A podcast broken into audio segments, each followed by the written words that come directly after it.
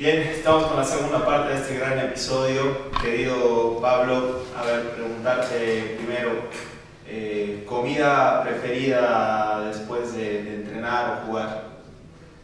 ¿Qué- ¿Preferida permitida o, o como un, como un cheat meal? Bueno, si quieres un, un permitido, digamos, un cheat meal y algún otro que creas que, digamos, también te pueda ayudar un poco más a lo que es eh, la recuperación misma, ¿no? Después de un juego, de un entrenamiento. Ya, mira, lo que, lo que, yo, suelo, hac- lo, lo que yo suelo hacer es, o sea, premiarme por algo que, he conseguido, ¿no? Ok. Alguna marca nueva corriendo o, o qué sé yo, algún peso nuevo levantando y demás. No me puedo dar un gustito, me encanta la pizza. Bien, bien. Pizza con Coca-Cola, sí o sí de la mano los dos.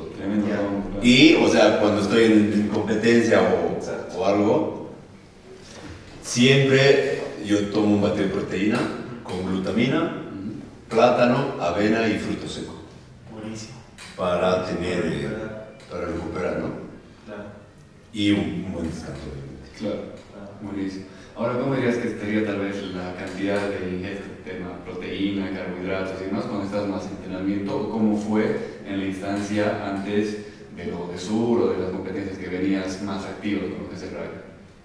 Mira, en, en una competencia de ese nivel, eh, la ingesta calórica es súper alta, porque teníamos hasta tres tiempos de, tres turnos de entrenamiento, eran dos físicos y uno era eh, de, de- de teoría, ¿no? Estrategia, táctica. Que es un descanso mental igual de, tremendo, ¿no? Dormías, dorm- no dormías mucho y, de madrugada empezaba. Ujú.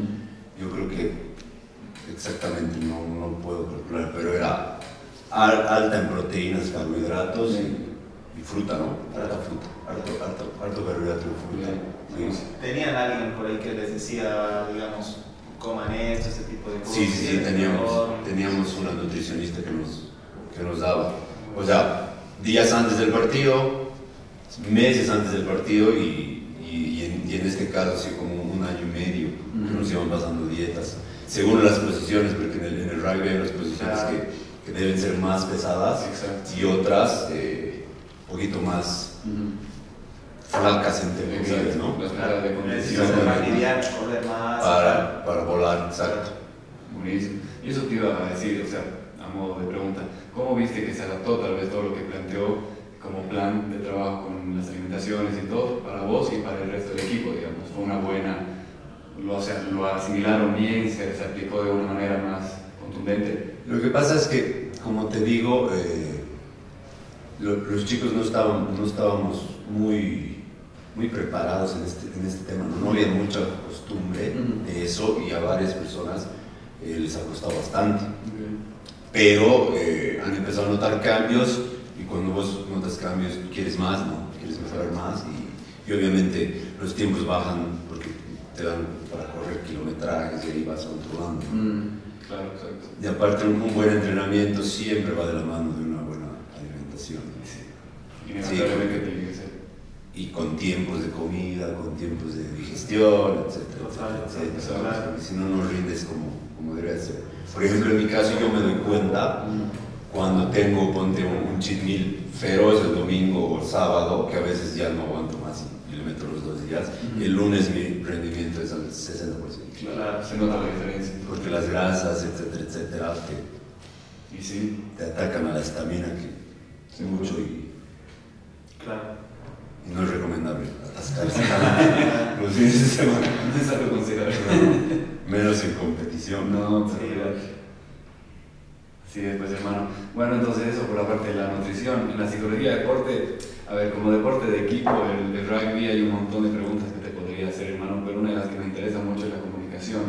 Eh, cómo era la comunicación dentro del equipo, porque bueno, son jugadas que se dan a veces de una forma muy rápida, los pases, todo tiene que ser fuera de que se conozcan, ¿no? La memoria, quién se va a adelantar, quién va a cubrir, etcétera. ¿Cómo sentías que era la comunicación del equipo, cómo la implementaban? Eh, igual, igual que en la nutrición, porque como éramos un equipo nuevo, Ujú. en semejante nivel de competición, te la pongo así, el, el seleccionado de Chile, los Pumas y Colombia, si no me equivoco, estaban aterrizando de Tokio, Uf, de un circuito de sede. Hacían de sur, se iban a Dubai y después a Londres. ¿no? Pues es, es imposible competir tanto físicamente y, como vos dices, Con ¿no? todas estas cosas, ¿no? Comu- comunicacionalmente. Ellos jugaban de memoria, sabían qué, sin hablar, ¿no? Era como Claro. que telepatía. sí, sí. Nosotros, o sea, nos, hemos, hemos tenido psicólogos también y, o sea, como te digo, no se puede Claro. competir. Ujú. Pero mm, no estuvo tan mal, porque yo, yo jugaba eh, con dos jugadores de mi club en- Ok. en la misma posición, así que, que ha sido más fácil, pero obviamente nos ha complicado ese tema también. Ok. Aparte que eh, viendo, viendo esas bestias, no es mi caso, o sea, podría ser el caso de todos los deportes, que ni, ni bien entras a la cancha y ya estás perdiendo. Ujú. Lo que te comentaba el otro día. Claro, sí, sí, sí. que eso le falta mucho al deportista boliviano. Sí, de- Se cree menos sí, de entrada. de entrada. Sí, está entrando a la cancha y ya perdió. Sí, digamos, porque sin vio un que se dio brasileño colombiano gigante que, que capaz el, el, el boliviano le, le gana ida y vuelta, ¿no? Sí, también. Eso, eso le falta mucho, mucho al deportista, como te comentaba ese día. Sí, sí, sí. Ganar primero, la, o sea, en cabeza. Sí. ¿Por qué vos no entras y lo haces? Siempre, lado. siempre va por el lado. En, en varios igual, sí, sí, sí, total. Sí, Es un gran problema trabajar. sí. Yo diría que la psicología, tanto deportiva y, o sea, común y corriente, es canasta básica. Sí, sí. No quiere decir que estás loco o que No, para nada. Es Eso- un plus más que te das una es un tabú que tienen sobre la psicología, por lo menos acá en Cochabamba, que yo veo ¿no? personalmente. Sí, tal cual. Claro. ¿Qué es por ahí lo que eh, te sorprendía de, de- de estas elecciones o que, qué es lo que un poco te ha impactado, digamos, de, de ver no sé, su organización o lo que contabas, digamos, ¿no? que, era, que era, son prácticamente profesionales seguramente, ¿no? viajan de un lado a otro, eh, no sé, cómo se alimentaban. ¿Te Eh, ha tocado, digamos, como, como convivir también un poco? claro, porque En estábamos como un, como un coliseo, un gnomo, Claro, todos. que en alrededor, digamos, habían carpas de todas las selecciones. Sí. Lo que más, o sea, me, me ha, me ha parecido interesante y la tranquilidad, digamos. Pero, o sea, la concentración en lo que tienen que hacer. O sea, no era chacota, eh, no estábamos bordeando, súper enfocados Claro. y eh, a diferencia de, de, de- de otros, de otros equipos o Ujú. selecciones, ¿no? O sea, era mentalidad. La rutina que tenían tal vez No, antes de la competencia, claro. el calentamiento. Perdieran o ganaran, eh, siempre el objetivo era el mismo, concentrados en lo que estaban haciendo. Y eh, el tema este de, del post partido, porque en el Seven era un partido tras otro, tras otro, tras otro, era salir de la cancha al, a la tina con hielo, después roles, masajes y suplementos. Eran todas las mesas, más de los chilenos y, y argentinos, suplementación. Claro, igual para, vos sabes, para, para competir a, a nivel Exacto. primer nivel, la suplementación es Sí, sí, sí. súper, Fundamental. súper fundamental. A diferencia de nosotros que, que no, o sea, no, no, ten- no teníamos eso por el apoyo y demás. ¿no? Sí, todo era todo personal, pero ellos en su mesa tenían pf, todo. Obviamente cosas válidas, naturales, ¿no? Sí, totalmente. Claro, algo, algo que nos comentaba también, por ejemplo, Dani, ¿no? En, el ejemplo de cuando fue al Mundial o el Sudamericano de Sí, digamos, comparando un poco lo que eran los otros países como delegación, como, cómo era el ambiente, que se, se veía esa disciplina, esa formalidad, si se quiere, dentro del deporte. Y sí, la verdad que falta un montón de cosas para implementar desde lo administrativo, desde el apoyo que puede llegar a dar un club, que siempre es difícil que se consiga. Así que sí, son, son un montón de cosas. Peor en un deporte nuevo. Eso, también creo que es bastante. Peor en un deporte Y que no practica tanto, además que no hay esa costumbre acá, a diferencia de Argentina, tal vez que está hace mucho más tiempo. claro. Son, son varias cosas, la verdad, Sí. tal cual. Pero bien, entonces, bueno, un montón de experiencias, la verdad, muy interesantes que nos cuenta Pablo, ¿no? de compartir y, y que se contagie también, ¿no? Todo lo que vivió él, todas las experiencias que tuvo, que le sirvan de referente, de ejemplo a toda la gente joven, a los deportistas y demás, que tomen los consejos que nos deja. Y bien, también algo que nos gusta hacer, hermano, acá es irnos tal vez con una frase, digamos, que te haya marcado en tu vida o que sea tu, tu punto de referente que te motiva el día a día, que te impulsa a modo de inspirar en todo lo que es el- tu, frase que te acuerdes, tal vez que te guste. Mira, yo, yo leído un libro Mm. que se llama La filosofía Kaizen, no sé si habrán, Me suena. no sé si no habrán leí, leído, suena. eh, y desde esa, eh, desde esa vez que lo, lo leí, lo terminé, lo leí unas tres veces, Ujú. Es como una filosofía de vida.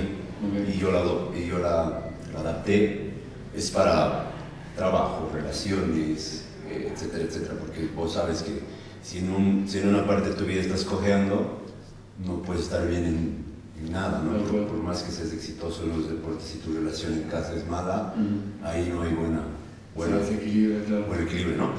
Y eh, un resumen de la filosofía Kaizen es que eh, hagas, logres pequeños objetivos para lograr grandes resultados. O sea, no busques comerte, eh, en, en el, en el libro te explica, no busques comerte al, al elefante de un bocado, porque es imposible, sino que paso a paso. Ya sea en el deporte, ya sea en, en, en boludeces, de lo más mínimo. Si, si, si no tienes el hábito de leer, un ejemplo de, de- de- de la filosofía este que les explico es leer dos minutos, al día siguiente dos y medio, o lo haces por páginas, y al final te vas a dar cuenta que te estás, eh, estás leyendo hora al día, Exacto. y me, y me resulta, y lo aplico, y, y- y estoy de 10 con eso. ¿no? Buenísimo. Haciendo. Interesante. Sí, o sea, Autor del. Eh, ahora no estoy seguro, pero te lo voy a pasar para que lo Dale, publiques. Claro, Metodología Kaizen Ya. eh, es excelente para. O sea, Mario Luna puede ser, ¿no? Eh, no, no estoy seguro. Te lo voy a pasar, te lo voy a pasar para que lo leas. He visto que, que, que lees bastante también. Y básicamente es eso, ¿no? Ahí tiene igual el nombre, digamos, con eso lo pueden buscar igual toda la gente. Pequeños pasos logran grandes objetivos. ¿no? Eso. Claro. Y la otra cosa que les re- recomendaría, porque a mí me gustan los fanáticos de, de competir, que compitan en todo. Sí. Sanamente, obviamente, ¿no? Sí. Pero competir te pone, te pone feliz en Te todo. te, te mete en ese sí. estado, en ese mindset. Lo que, o sea, entrenar sin un objetivo, sin una competición, es que no, no funciona. Para mí, en mi caso, Claro. siempre es bueno poner al cuerpo al límite y, y genial. Excelente. Bueno, bueno, bueno. Muchas Bueno, gracias. suelta de la frase y todo eso. Sí, sí, bueno, el libro ese voy a buscarlo llegando a la casa. Es tremendo, De hecho, estoy claro. para hacer un tatuaje de eso. Bien ahí. El próximo. Para que no se me olvide el Claro. objetivo. Claro. Excelente, hermanazo. Buenísimo. con esto ya llegamos al cierre y bueno, un- una vez más, brother, un gustazo poder estar acá con vos, ¿verdad? Gracias, un placer, chicos, me. Gracias Gracias, tiempo. acabó tan rápido.